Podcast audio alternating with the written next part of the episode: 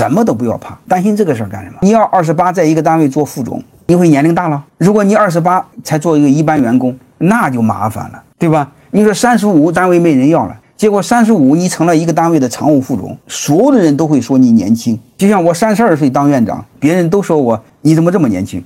所以你就知道怎么回事儿人的年龄和你的位置相关。这就是我以前老说那个。专注某一个领域，然后专注某一项技能，成为这个领域的专家。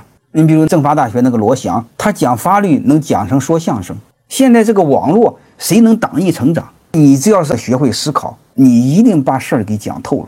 太多人是光有立场，没有思考，不知道是非，不知道羞耻，那你干什么都干不成。